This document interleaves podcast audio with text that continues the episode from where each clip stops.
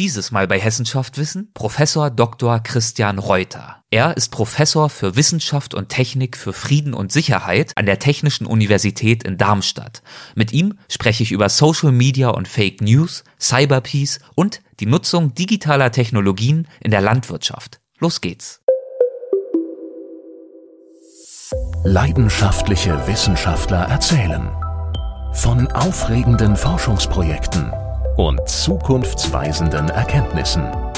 Jede Folge ein neuer Streifzug durch die Faszination Wissenschaft. Das ist Hessen schafft Wissen, der Podcast mit Erik Lorenz. Mein heutiger Gast hat einen fachlichen Schwerpunkt, den ich wahnsinnig spannend finde. Christian Reuter ist Professor für Wissenschaft und Technik für Frieden und Sicherheit. Dabei beschäftigt er sich insbesondere mit interaktiven und kollaborativen Technologien im Kontext der Sicherheits-, Krisen- und Friedensforschung. So steht es jedenfalls auf der Website seines Fachgebiets. Was genau das alles bedeutet, das werden wir natürlich gleich herausfinden. Außerdem hat er bereits über 150 wissenschaftliche Veröffentlichungen vorzuweisen in Bereichen wie Informatik, Wirtschaftsinformatik, computergestützte Gruppenarbeit, Mensch-Computer-Interaktion, Krisensicherheits- und Friedensforschung und soziale Medien. Das klingt, wie ich finde, nach großen und spannenden Themen. Umso mehr freue ich mich auf das Gespräch. Viel Spaß! Guten Tag, Herr Professor Dr. Reuter. Willkommen zum Podcast. Es freut mich sehr, dass Sie mitmachen. Ja, danke schön. Sie sind Professor für Wissenschaft und Technik für Frieden und Sicherheit. Sie beschäftigen sich also mit der Frage, wie die Wissenschaft insgesamt und wie Technologien uns zu mehr Frieden und Sicherheit verhelfen können. Trifft es das im Kern jetzt schon oder greift das eigentlich viel zu kurz? Äh, Im Prinzip ist das schon richtig. Also unsere Einstellung ist oder unsere Einschätzung, dass die Fortschritte in Wissenschaft und Technik bereits jetzt eine große, große Auswirkungen auf Frieden und Sicherheit haben und auch in Zukunft weiter haben werden. Und wir beschäftigen uns eben mit der Rolle von IT für Frieden und Sicherheit. Das kann zwei Dinge bedeuten, beispielsweise ja, die Resilienz von IT-Infrastrukturen, zum Beispiel als Angriffsziel in zwischenstaatlichen Konflikten, aber auch die Rolle von IT-Anwendungen wie beispielsweise soziale Medien oder kollaborative Technologien, um Konflikte, Krisen und Katastrophen zu bewältigen. Sie haben ja gerade schon IT mehrfach mhm. angesprochen und äh, Sie sind ja auch Mitglied im Fachbereich Informatik, aber auch Zweitmitglied im Fachbereich der Gesellschafts- und Geschichtswissenschaften. Wie kann ich mir da zwischen diesen beiden Fachbereichen die Schwerpunktsetzung vorstellen Ihrer Forschung? Geht es also eher um Algorithmen und um computergestützte Verfahren oder eher doch um ja, gesellschaftspolitische, vielleicht auch machtstrategische Dimensionen? Ja, im Kern geht es bei uns äh, oder in unseren Arbeiten um Dinge, die an der Schnittstelle sind. Also wir führen sowohl Studien über die Technik durch, also wie Technologie genutzt wird und sich gesellschaftlich auf Frieden und Sicherheit auswirkt, aber wir machen auch Studien mit Technik. Das heißt, wir entwickeln Algorithmen und Lösungen, um die ja zuvor wahrgenommenen Defizite, Probleme und Herausforderungen dann algorithmisch zu äh, adressieren. Okay, und das werden wir natürlich gleich im Gespräch noch ein mhm. bisschen konkretisieren, damit ja. wir uns das noch ein bisschen besser vorstellen können. Sie unterrichten ja hier an der Technischen Universität Darmstadt. Können Sie beispielhafte Themenfelder nennen, die Ihre Studenten vielleicht in Ihren Vorlesungen für gewöhnlich ganz besonders spannend finden? Also von den großen Veranstaltungen, die wir anbieten, ist eine beispielsweise sicherheitskritische Mensch-Computer-Interaktion. Da geht es darum, ja, wie die Interaktion zwischen Mensch und Computer gestaltet werden soll, wenn viel schiefgehen kann und das Ganze große Auswirkungen dann auf andere sicherheitskritische Prozesse haben kann. Eine andere große äh, Lehrveranstaltung heißt äh, ja, IT für Frieden und Sicherheit. Das ist eine Spezialisierung der naturwissenschaftlichen Friedensforschung. Und da geht es auch um so neue Dinge wie ja Cyber-Rüstungskontrolle, die Attribution von Cyberangriffen, sichere Infrastrukturen oder auch die Verifikation. Also wie kann man im Prinzip nachweisen, dass man gewisse IT-Tools nicht als Waffe einsetzt. Wer studiert all das für gewöhnlich? Was sind das für Menschen beziehungsweise welche beruflichen Ziele haben diese Studenten für gewöhnlich? Also wir haben im Prinzip zwei Hauptzielgruppen. Das eine sind, wir haben sehr viele Studierende aus dem Fachbereich Informatik, die entweder Informatik oder IT-Sicherheit studieren. Und dann haben wir auch einige Studien aus dem Studiengang Internationale Studien Friedens- und Konfliktforschung. Das ist ein gemeinsamer Studiengang der Goethe-Uni Frankfurt und TU Darmstadt wo eben ja Gesellschaftswissenschaftler im Prinzip studieren, also im Wesentlichen ein politikwissenschaftlicher, aber auch interdisziplinärer Studiengang. Und so ist es eben auch ganz unterschiedlich, was die Leute hinter werden. Also werden die IT-Sicherheitsberater, werden die Programmierer oder gehen die in die Politikberatung? Sie haben gerade schon Mensch-Maschine-Interaktion angesprochen als Thema und da sind Sie ja auch Mitglied in einer Fachgruppe, die genauso heißt. Mensch-Maschine-Interaktion in sicherheitskritischen Systemen. Und das klingt für mich jetzt relativ abstrakt. Äh, um welche Themen geht es denn in dieser Fachgruppe? Also wir haben eigentlich sehr viele Anwendungsbereiche, die reichen von äh, Katastrophenschutz, also wie äh, setzen Feuerwehr und Polizei interaktive Technologien ein, über Produktionssysteme oder Medizintechnik bis hin zu Krieg und Frieden. Das Gemeinsame ist, dass es darum geht, die sicherheitskritische Mensch-Computer-Interaktion zu betrachten. Das heißt, Interaktion, wo auch viel schiefgehen kann oder wo, wenn es schief geht, das große Auswirkungen und äh, Sicherheitsprobleme hervorrufen könnte. Beispiel ist sowas wie, sind sowas wie benutzbare Sicherheitslösungen, also, also welche, Software in dem Genau, Fall? Software. Zum Beispiel, welche Sicherheitsmechanismen werden auf Smartphones, welche Arten von Anwendungen genutzt? Wo ist es besonders wichtig, sehr, sehr schnell etwas nutzen zu können und eine hohe Benutzbarkeit zu bekommen? Und wo möchte man eine extrem hohe Sicherheit haben und nimmt vielleicht Einschnitte in der Benutzbarkeit in Kauf? Oder sind das vielleicht zwei Dinge, die sich gar nicht gegenseitig im Weg stehen und nur manchmal als Spannungsfeld wahrgenommen werden? Also was ist da die Einstellung der Nutzer und wie kann man innovative Lösungen gestalten, so dass vielleicht beide Dinge adressiert werden? Das war quasi benutzbare Sicherheit und andersrum gesprochen könnte man auch sagen, sichere Benutzbarkeit in allen kritischen Prozessen. Also wie stelle ich sicher, dass die Benutzbarkeit funktioniert, wenn ich aber nicht mehr einfach auf den Zurück-Button wie in Word klicken kann, weil dann irgendein Prozess schon gestartet ist, den ich nicht mehr rückgängig machen kann. Mit als erstes hatten Sie gerade ähm, die Feuerwehr angesprochen, mhm. also im weitesten Sinne Katastrophenschutz, mhm. Katastrophenmanagement. Wie würde so ein sicherheitskritisches System in diesem Themengebiet eingesetzt werden? Ja, also in dem Bereich haben wir einige Studien schon durchgeführt, beispielsweise wie gemeinsame Lagerkarten zwischen Feuerwehr und Polizei und Energieversorgungsunternehmen eingesetzt werden können. Also welche Arten von Informationen sind auch für die anderen Organisationen von Relevanz, welche Informationen darf man überhaupt mit anderen teilen, inwiefern kann man auch äh, Leute, die vor Ort als Abschnittsleitung arbeiten und nicht in der Leitstelle, dann einen Einblick in diese Systeme gewähren, also mit entsprechenden mobilen Anwendungsszenarien. Das sind Dinge, die wir da betrachtet haben. Oder auch, wie kann ich aus den ganzen Daten, die in sozialen Medien äh, verfügbar sind, mehrere hundert Nachrichten, das herausfiltern, was im Prinzip wirklich zur Entscheidungsfindung beitragen kann. Also das Ganze reduzieren in beispielsweise fünf Alarmmeldungen, die man sich dann anschauen kann und eine Entscheidung treffen kann, ohne stundenlang in sozialen Medien manuell suchen zu müssen. Geht es Ihnen dann vor allem um die rechtlichen Rahmenbedingungen oder um die Prozesse der Nutzung zwischen Betroffenen und vielleicht auch der Feuerwehr oder sogar geht es Ihnen konkret um die Usability, wie so eine Software ganz genau gestaltet sein muss, um möglichst wirkungsvoll eingesetzt werden zu können?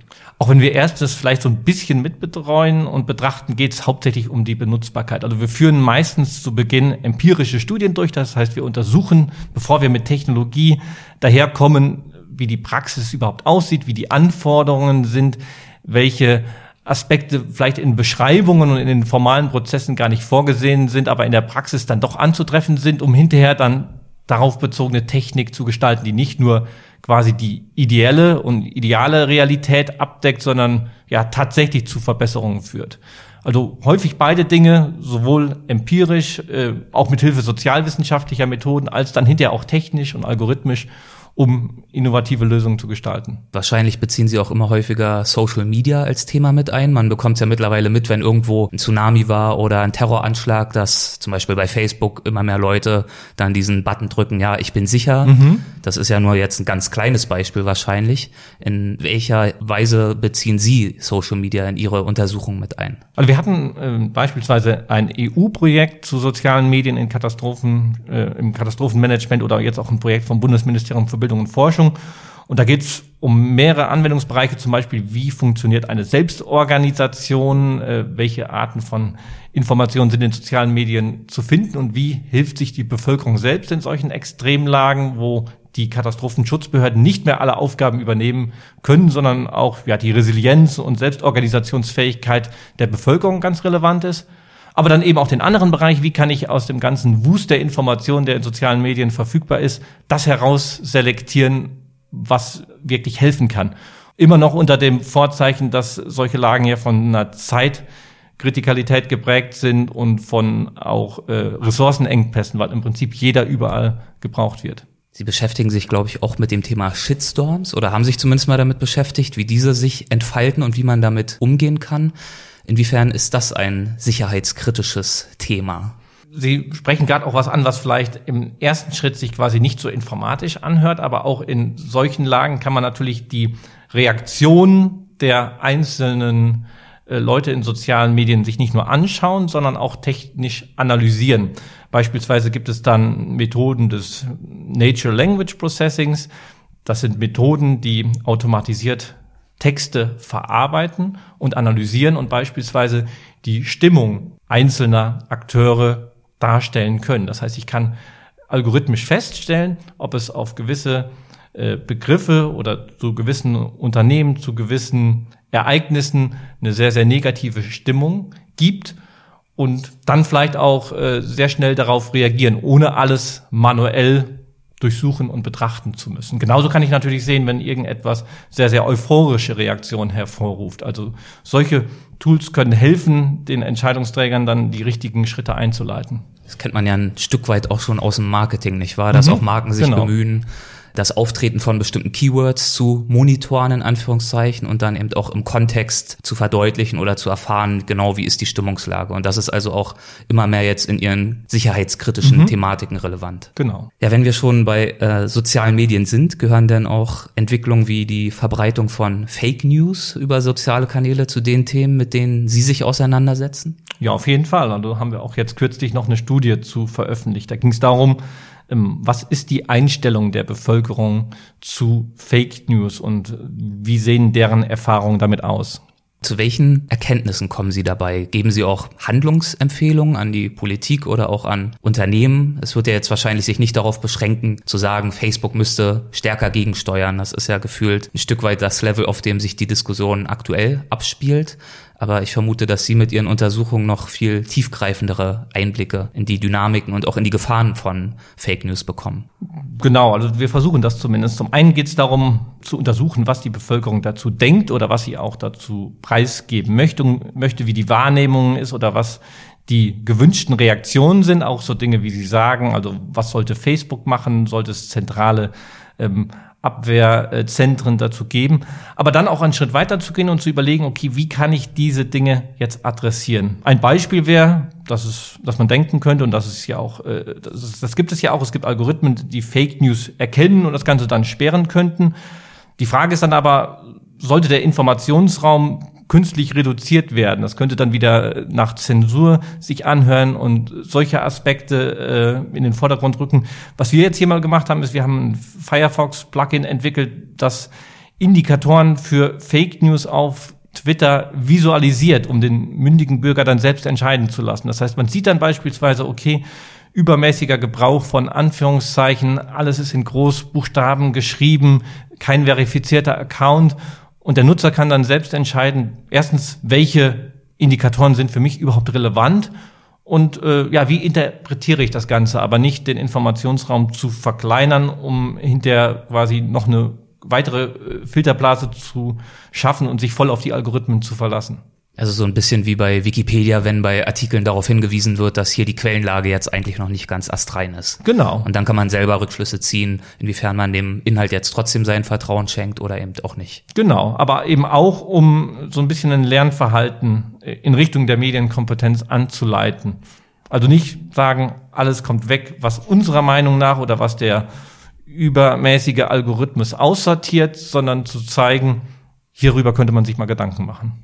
Gibt es auch schon wirkungsvolle Abwehrmechanismen in Bezug auf Fake News, die eher kontextbasiert sind, also die jetzt sich nicht darauf beschränken, auf Großschreibung oder viele Ausrufezeichen, auf dieses ähm, sich empören, dieses äh, mhm. Forcieren von Empörung, sondern wirklich auch inhaltlich analysieren, dass das wahrscheinlich Fake News sind? Gibt es schon. Es gibt auch andere Möglichkeiten, dass man sagen kann, man setzt äh, Mechanismen maschinellen Lernens ein. Wie würde das funktionieren? Man hat beispielsweise tausend Nachrichten, die man taggt. Das heißt, man stellt dort manuell fest, ist das eine Fake News oder nicht. Natürlich immer die Frage, wer soll das feststellen, aber das ist zumindest ein Versuch und dass dann der Algorithmus auf der Basis selbst lernen kann, wenn neue Nachrichten einkommen, entsprechen die gleichen Kriterien. Herausforderung bei solchen Algorithmen ist natürlich dann immer noch die Nachvollziehbarkeit oder ob äh, ja die Daten, auf denen gelernt wurden, denn überhaupt richtig klassifiziert wurden oder ob neuartige Arten von Nachrichten ganz anderen Mustern folgen und dennoch vielleicht Fake News sind. Auf der anderen Seite kann IT ja auch zur Verbreitung pluralistischer Meinungen beitragen, zum Beispiel auch in Ländern mit eingeschränkter Pressefreiheit. Welche Rolle kann IT da spielen? Also durch die Anonymität, die IT ermöglicht, beispielsweise auch im Darknet ist es so, dass unzensierte Kommunikation möglich ist. Und das kann natürlich sehr positive äh, Wirkungen haben. Also unterdrückte Meinungen können äh, Gehör finden. Der Informationsaustausch kann sehr frei stattfinden. Aber alles, was positive Seiten hat, hat natürlich auch wieder seine Schattenseiten. Also Dinge, die quasi gar nicht mehr nachvollzogen werden können, bieten natürlich auch immer äh, Möglichkeiten, verbotene Dinge zu machen, Waffenhandel und ähnliches. Also Darknet und die Anonymität, die ermöglicht wird, ist sicherlich sehr positiv, aber hat auch seine Schattenseiten.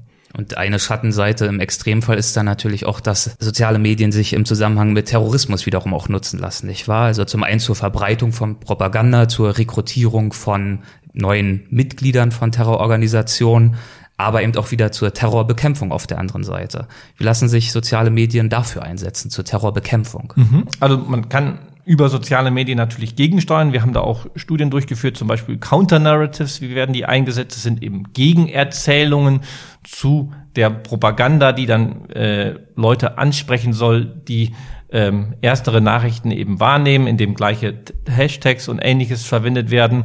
Andere Möglichkeiten sind auch humoristische Beiträge, wo eben Propaganda aufs Korn genommen wird, die sich auch sehr großer Beliebtheit äh, erfreuen, also sehr viele Retweets gibt es davon, wobei da natürlich immer die Frage sich stellt, wird das tatsächlich von den Leuten wahrgenommen, die gefährdet sind, äh, erstere Propaganda zu glauben und dann nur von denen, die eh schon dagegen sind und das eben lustig finden. Es gibt natürlich auch äh, technische Möglichkeiten wie das Blocken von Accounts, um die Propaganda zu unterbinden.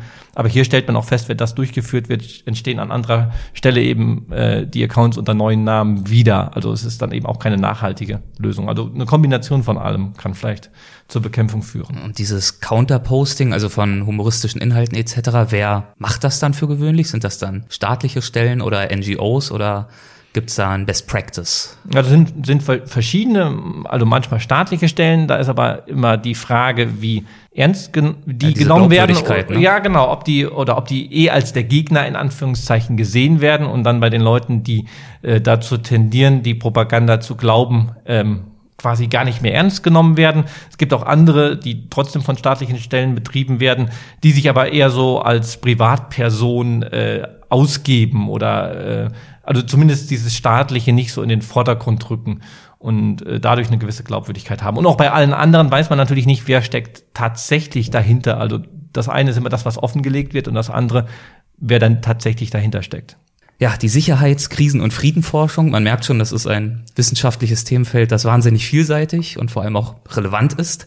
Ich habe jetzt schon eine kleine Kostprobe davon erhalten. Wie sind Sie selbst denn auf diesen ganzen Themenkomplex aufmerksam geworden, gestoßen? Ähm, also angefangen hat das Ganze 2006, äh, als ich als studentische Hilfskraft damals noch an der Universität Siegen angefangen hatte. Damals, das war geprägt vom Münsterland Schneechaos mit umgestürzten Strommästen und äh, Klassische Katastrophen. Klassische, klassische Katastrophensituation. Da hat ja. RWE eine Studie zur Störfallkommunikation und zum proaktiven Umgang damit in Auftrag gegeben. Und ich habe gerade angefangen am Institut und habe dann ja dort meinen Weg gefunden. Nach meinem Studium war ich dann zwar zuerst in der Unternehmensberatung tätig, aber das Thema hat mich nicht ganz losgelassen und als dann äh, ja eine Zeit lang danach ein Forschungsprojekt genau dazu angefangen ähm, hat, welches auch vom Bundesministerium für Bildung und Forschung finanziert wurde, habe ich da wieder einge angefangen. Was war das für ein Forschungsprojekt? Das war ein Forschungsprojekt, da ging es um ähm,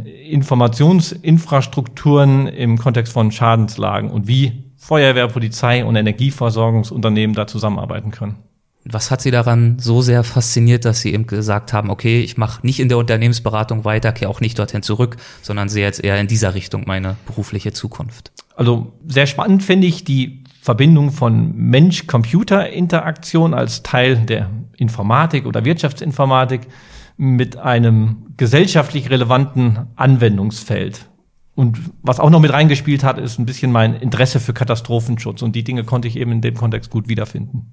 Gibt es noch ein weiteres Forschungsprojekt, ein Beispiel für eine Forschung aus den letzten zwei, drei Jahren, die Sie durchgeführt haben und das Sie als ganz besonders spannend empfunden haben? Spannend fand ich zum einen das ähm, gerade auch schon erwähnte EU-Projekt zu sozialen Medien im Katastrophenschutz, äh, wo wir auch einige bevölkerungsrepräsentative, quantitative Studien durchgeführt haben, beispielsweise wie die Einstellung der Bevölkerung zu sozialen Medien im Katastrophenschutz ist, welche Warn-Apps genutzt werden und darauf aufbauend haben wir dann auch Technologie entwickelt. Aber wir haben jetzt auch neue Forschungsprojekte im Kontext äh, der resilienten Digitalisierung in der Landwirtschaft. Also wie kann ich die positiven Aspekte der Digitalisierung mitnehmen, wie äh, Datenverfügbarkeit und ähnliches aber die Risiken dann doch ein bisschen ausschließen, insofern, dass man keine vollständige Abhängigkeit von IT schafft und immer noch äh, Backup-Prozesse hat, äh, ja, die nicht zu einem Totalausfall der Ernte und ähnliches führen können. Was ist unter einer resilienten Digitalisierung, Sie haben schon mehrfach angesprochen, zu verstehen? Resilienz ist ja Abwehr, Abwehrmechanismen, so verstehe ich das. Genau, Abwehr, aber auch äh, in gewisser Weise eine Elastizität. Ich meine, man kann natürlich Systeme so gestalten oder es versuchen, dass sie nicht durch äh, Cyberangriffe oder durch Infrastrukturausfälle ausfallen können. Aber die Frage ist, funktioniert das? Es gibt immer Szenarien, wo es dann doch zu einem Systemausfall kommt. Und die Kerneigenschaft resilienter Systeme ist, dass sie darauf relativ zügig reagieren können und wieder einen äh, Modus finden, in dem sie funktionieren. Ob alle Prozesse funktionieren, ist nicht notwendigerweise vorgegeben, aber dass zumindestens ein, ein, ein Teil des Systems weiterläuft und äh, es nicht zu einem Totalausfall kommt. Und soweit ich es verstehe, ist es oft auch ein Trade-off eben zwischen einer möglichst schnellen und wirksamen Reaktion dieser Systeme und dann aber auch ja bestimmten Nachteilen, die damit einhergehen, dass man zum Beispiel vielleicht eine Effizienzreduzierung dadurch hat. Ich glaube, Sie haben es im Zusammenhang mit der digitalen Infrastruktur in der Ernährungswirtschaft mal beschrieben und Sie stellen in einem diesbezüglichen Beitrag fest, das Ausfallrisiko der Produktion wäre eben häufig zugunsten von ja, Vorteilen wie Ertrags- und Qualitätssicherung vernachlässigt. Also man hofft, das Ausfallrisiko wird schon nicht eintreten. Hauptsache, ich produziere jetzt erstmal ordentlich. Ja. Dieses Spannungsverhältnis interessiert mich, wie Sie in dieses Spannungsverhältnis eingreifen oder wie Sie in Ihren Forschungen damit umgehen. Beschäftigen mhm. Sie sich auch mit den wirtschaftlichen Faktoren oder konzentrieren Sie sich da wirklich auf die systemseitigen Fragestellungen, wie so ein äh, Sicherheitssystem für Smart Farming aussehen könnte zum Beispiel? Mhm. Das Relevante bei Infrastrukturen ist, dass diese nicht mehr nur von staatlichen Akteuren betrieben werden, sondern auch von der Privatwirtschaft. Und das erzeugt natürlich auch einen gewissen Kostendruck. Und da könnte ein Ansatz einer wirtschaftlich betriebenen Infrastruktur äh, sein, äh, das Ganze kostengünstig zu realisieren und die allermeisten äh, Szenarien abzudecken. Und wenn es dann doch zu einem Ausfall kommt, das Ganze eben zu versichern. Aber wenn ich quasi den staatlichen Auftrag habe, die Ernährung sicherzustellen und die äh, Lebensmittelproduktion zu überwachen, würde diese rein finanzielle Betrachtungsweise natürlich ein bisschen zu kurz gehen, weil ich kann natürlich gewisse Lebensmittel immer auf dem Weltmarkt kaufen, aber es gab auch schon Situationen, wo das nicht mehr möglich war. Also wenn ich das Ganze jetzt aus meinem Fachgebiet Wissenschaft und Technik für Frieden und Sicherheit betrachte und zwischenstaatliche Konflikte auch mit einbeziehe, genügt diese Fokussierung auf äh, ja, finanziell abschätzbare Risiken eben nicht mehr, denn ich muss tatsächlich sicherstellen, dass es immer noch funktioniert. Und da kommen dann eben auch diese resilienten Systeme, ja, bekommen sie eine besondere Wichtigkeit. Und was ist dann sozusagen Ihre Arbeit beziehungsweise Ihr Themenschwerpunkt in dieser ganzen Komplexität zwischen wirtschaftlichen Faktoren und eben der Sicherheit? Und da bereiten Sie dann Vorschläge, wie diese resilienten Systeme ganz konkret aussehen sollten? Zum einen, also was wir auch dort wieder machen, ist, äh, wir führen empirische Studien durch mit Landwirten, mit Maschinenringen und äh, allen Akteuren, um zu sehen, wo gibt es tatsächlich Probleme, dass wir nicht nur Lösungen hinterher vorschlagen auf Probleme, die gar nicht existieren. Und im zweiten Schritt geht es dann darum, die Systeme Resilienz zu gestalten. Soll heißen, offline for first, beispielsweise die Daten lokal zu halten, um selbst bei einem längeren ähm, Stromausfall oder einem längeren Ausfall der Telekommunikation noch alle Prozesse selbst steuern zu können. Oder eben auch Möglichkeiten zu finden der Ad-Hoc-Vernetzung. Also wie kann ich die vorhandene Technologie auch bei Ausfall zentraler Infrastrukturen weiter betreiben? Und Da machen wir Vorschläge, aber wollen das dann auch immer testen mit Landwirten, mit äh, relevanten Akteuren, um zu schauen, was findet da Anklang und wo müssen wir die Dinge vielleicht noch einfacher, noch mehr bezogen auf den tatsächlichen Anwendungsfall gestalten. Und haben Sie solche Tests mit Landwirten auch schon durchgeführt? Genau, wir haben hier schon Interviews durchgeführt, wo es jetzt am ersten Schritt um Anforderungen geht, aber wo es auch immer darum geht, die Zwischenversionen, die Prototypen der Systeme zu evaluieren und äh, abhängig von den Rückmeldungen dann eben die Weiterentwicklung voranzutreiben. Was gibt's dann da zum Beispiel für Rückmeldungen? Ist die Bereitschaft und das Interesse sehr, sehr groß oder gibt's dann erstmal eine Skepsis nach dem Motto, da wird mir die Arbeit verkompliziert? Ähm, beides. Die, die Sache ist eben, dass die Systeme so gestaltet werden sollen, dass es eben Vorteile bringt, dass ich äh, eben auch auf die mobile Nutzung besonders eingehen muss, weil eben ein Großteil der Arbeit auch vor Ort auf dem Feld und so weiter passiert. Und wenn ich Systeme hätte, die quasi nur aus einem Büro betrieben werden könnten und die mobile Nutzung gar nicht äh, beinhalten, dann bedeutet es vielleicht am Ende äh, einen zusätzlichen Aufwand. Also auf die tatsächlichen Szenarien eingehen, die tatsächlichen Bedürfnisse, das adressiert das Ganze dann viel mehr. Und äh, natürlich ist es immer eine große Bandbreite. Die einen sind sehr offen gegenüber die, der Technologie und sind äh, die ersten, die das nutzen oder die, die uns am meisten Rückmeldungen geben und das aktiv voranbringen. Und andere äh, steigen eben ein bisschen später ein. Eine andere ihrer ganz aktuellen Publikationen, ich bin noch gar nicht sicher, ob sie überhaupt schon veröffentlicht ist, trägt den Titel From Cyber War to Cyber Peace. Was ist unter Cyber Peace zu verstehen?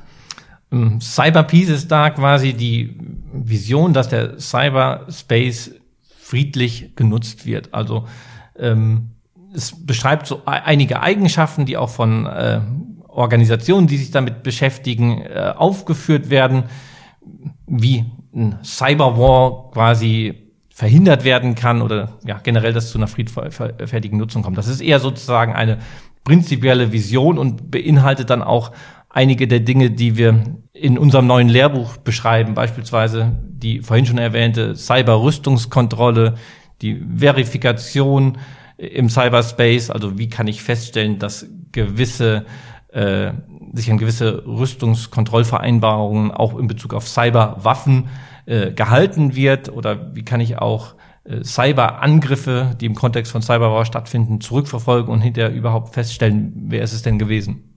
Cyber-Rüstungskontrolle ist ein Begriff, der mir so noch gar nicht untergekommen ist, aber jetzt, da ich ihn höre, eigentlich total sinnvoll klingt. Rüstungskontrolle, da gibt's ja ständig irgendwelche internationalen Gespräche, neue Rüstungsabkommen und im Cyberbereich ist das mir noch gar nicht so präsent. Sind das schon Themen, die aktuell schon regelmäßig auf höchster staatlicher Ebene besprochen werden? Gibt es diese Cyber-Rüstungskontrollen schon oder ist das ein Thema, was jetzt gerade erst an Konkretheit und Relevanz gewinnt? Also begrifflich gibt es das Ganze schon, aber es gibt natürlich ein paar äh, Schwierigkeiten. Wenn ich ähm, andere Arten von Waffen, wie beispielsweise konventionelle Waffen kontrollieren möchte im Rahmen von Rüstungskontrolle, kann ich an die entsprechenden Stützpunkte fahren als Rüstungskontrolleur, mir die Dinge zeigen lassen, sie zählen und feststellen, ob die äh, Dinge grundsätzlich eingehalten wurden. Bei IT ist das natürlich ein bisschen anders, weil ich brauche eigentlich nur ein Rechenzentrum dafür und äh, sehe auch dem Rechenzentrum nicht an, was dort auf den Servern, auf den Rechnern tatsächlich passiert. Es gibt natürlich so ein paar Eigenschaften, die ich messen könnte, wenn ich feststelle, dass ein Rechenzentrum, was in so einem Kontext genutzt wird, mit wie viel Personen wird das Ganze betrieben, wie viel, wie hoch ist der Stromverbrauch. Ich könnte auch die Infrastruktur äh, anpassen, um zu schauen, welche Arten von Informationen gehen raus und rein. Ich könnte überlegen, äh, Dinge anzuschließen, um im Nachgang festzustellen, was dort tatsächlich passiert ist. Aber tatsächlich sind viele Dinge dort auch noch offen und ja, viel Forschung ist notwendig. Und da sind Sie auch mit dran, sich darüber Gedanken zu machen, wie solche Cyber-Rüstungsabkommen gestaltet werden können. Genau, eben welche technischen Möglichkeiten sich da bieten und wo man ansetzen sollte. Und wie gehen Sie da vor bei einer derartigen Forschung, wo das Feld noch so offen ist, noch so viele weiße Flecken auf der Karte sind? Also zum einen kann man natürlich schauen, was in anderen äh, Naturwissenschaften gemacht wurde. Also welche Dinge in Bezug auf äh, Waffen im Bereich Atom, im Bereich biologischer oder chemischer Waffen lassen sich vielleicht auf den Cyberspace übertragen und welche vielleicht nicht. Auch welche besonderen Eigenschaften gibt es hier, äh, auf die eingegangen werden sollte. Also wir bedienen uns da zum einen der naturwissenschaftlichen äh, Friedens- und äh, Sicherheitsforschung, aber auch der klassischen IT-Security, um mit einer Kombination von beiden dann hier zu Ansätzen zu kommen. Inwiefern werden in Ihrem Fachgebiet auch Bereiche wie Recht und Ethik und Kultur berücksichtigt? Ähm, also ethische und kulturelle Aspekte durchaus. Also es geht häufig zum Beispiel auch im Bereich Dual-Use-Technologien darum zu unterscheiden, wird eine Technologie jetzt äh, für die Zwecke eingesetzt, für die sie vorgesehen war, oder kommt es zu einem Missbrauch? Wird sie vielleicht missbräuchlich als Waffe eingesetzt? Sind Dinge wie beispielsweise die auch schon erwähnte Analyse sozialer Medien sehr, sehr sinnvoll, um in Schadenslagen einfache Alarmmeldungen zu generieren? Oder können dieses Thema auch mit einfachen Modifikationen zur Überwachung und Verfolgung im politischen Kontexten verwendet werden. Wie man es ja bei Social Media auch schon an sich sieht, nicht wahr? Da war ja mhm. auch die Hoffnung, dass das zu einer noch nie dagewesenen Transparenz führt, das Social Media Format an sich. Und jetzt sieht man, dass es auch eine sehr große Gefahr der Manipulation gibt mit genau diesen Tools. Genau. Und die große Herausforderung an der Stelle ist es eben zu schauen, wie kann ich Technologie gestalten, sodass die äh, vorgesehenen, an sich positiven Eigenschaften unterstützt werden, aber die anderen negativen Risiken oder ethischen Bedenken dann angemessen adressiert werden, indem sie gar nicht möglich sind. Mit der Schwierigkeit, dass es sich bei IT häufig um auch relativ einfach anpassbare Artefakte und Lösungen handelt. Also es ist nicht physisch gebaut und kann nur sehr, sehr schwer verändert werden, sondern es ist durchaus teilweise einfach zu modifizieren. Aber an dieser Herausforderung arbeiten wir dann eben auch. Gibt es noch andere gegenwärtige Herausforderungen für Frieden und Sicherheit, die wir jetzt noch nicht besprochen haben, mit denen Sie sich beschäftigen? Es gibt, glaube ich, sehr, sehr viele. Wenn wir mal die Professur hier in Darmstadt, die an der Schnittstelle von Informatik, Sicherheits- und Friedensforschung liegt, betrachten, stellen wir fest, dass es quasi Professuren, die genau auf dieser Schnittstelle arbeiten, eigentlich gar nicht gibt, außer eben in Darmstadt. Und auch wenn wir ein bisschen weitergehen und die naturwissenschaftliche Friedens- und Sicherheitsforschung betrachten, gibt es auch nur sehr, sehr wenige Standorte. Das soll nicht heißen, dass wir in einem luftleeren Raum arbeiten. Es gibt natürlich auch Arbeiten dazu. Aber das zeigt, dass da auch noch ein enormes Potenzial ist gerade wenn man die Kenntnisse beider Bereiche, der Informatik auf der einen Seite und dann eben Friedens- und Konfliktforschung zusammenbringt und auch in interdisziplinären Teams arbeitet. Also die einen bringen die Algorithmen mit, die fundierten Technikkenntnisse, die Möglichkeit, technische Lösungen zu bauen und die anderen eben ja, die sehr von fundierten Kenntnisse mit den politischen Zusammenarbeit äh, hängen und den Herausforderungen, die gesellschaftlich dort existieren. Das klingt doch fast schon nach einem tollen Schlusswort. Ganz zum Schluss würde ich gerne noch zu einer Kategorie kommen, die wir in jeder Folge mit dabei haben, und das sind die Halbsätze. Das heißt, ich gebe einen Halbsatz vor und wir schauen, ob Ihnen dazu was einfällt und wenn ja, was. Zu meinen professionellen Vorbildern gehört? okay, ähm, gehört nicht nur eine Person, sondern wahrscheinlich viele, weil es bei uns eben um Arbeiten genau an der Schnittstelle verschiedener Disziplinen geht. Die Arbeit an der Technischen Universität Darmstadt ist für mich sehr interessant, weil ich hier sowohl Studierende der Informatik als auch der Friedens- und Konfliktforschung antreffe und sich damit vielfältige Forschungsbestrebungen realisieren lassen und wahrscheinlich auch ganz unterschiedliche Blickwinkel auf ein und dieselbe Frage aufeinandertreffen, oftmals in Diskussionen. Genau, was besonders eben im Bereich der, ja, so eines so interdisziplinären Fachgebiets total relevant ist, um nicht eine einseitige Betrachtung hinterher zu bekommen.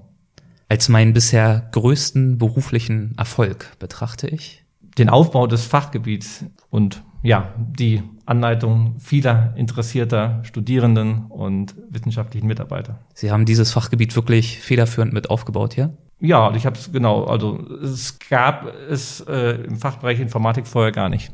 Wie ist das gekommen, dass Sie diese Rolle ausgeführt haben, diesen Fachbereich aufzubauen? Im Endeffekt habe ich mich auf die Stelle beworben und habe Gott sei Dank den Zuschlag bekommen. Sehr gut. Wie lange ist das her? Ähm, ich habe äh, im Oktober 2017 angefangen. Okay. Kaum jemand weiß über uns Wirtschaftsinformatiker, dass wir uns auch mit Themen beschäftigen, die nicht rein äh, wirtschaftliche Zusammenhänge betrachten. Ich bin zwar auch von Ausbildung, äh, vom Ausbildungsgang her Wirtschaftsinformatiker, aber jetzt im Fachbereich Informatik, wo die Frage ist, bin ich jetzt Wirtschaftsinformatiker oder Informatiker oder Friedens- und Sicherheitsforscher? Das ist eine Sache, die sich vielleicht auch nicht so einfach auflösen lässt. Wenn ich eine Finanzierung für ein Jahr erhalten würde, mit der absoluten Freiheit, an irgendwas zu arbeiten, was auch immer, was ich spannend finde oder wichtig finde, dann würde ich genau das machen, was wir jetzt auch machen, weil es im Prinzip so ähnlich ja hier ist. Das ist doch eine wunderbare Antwort. Und die letzte Frage.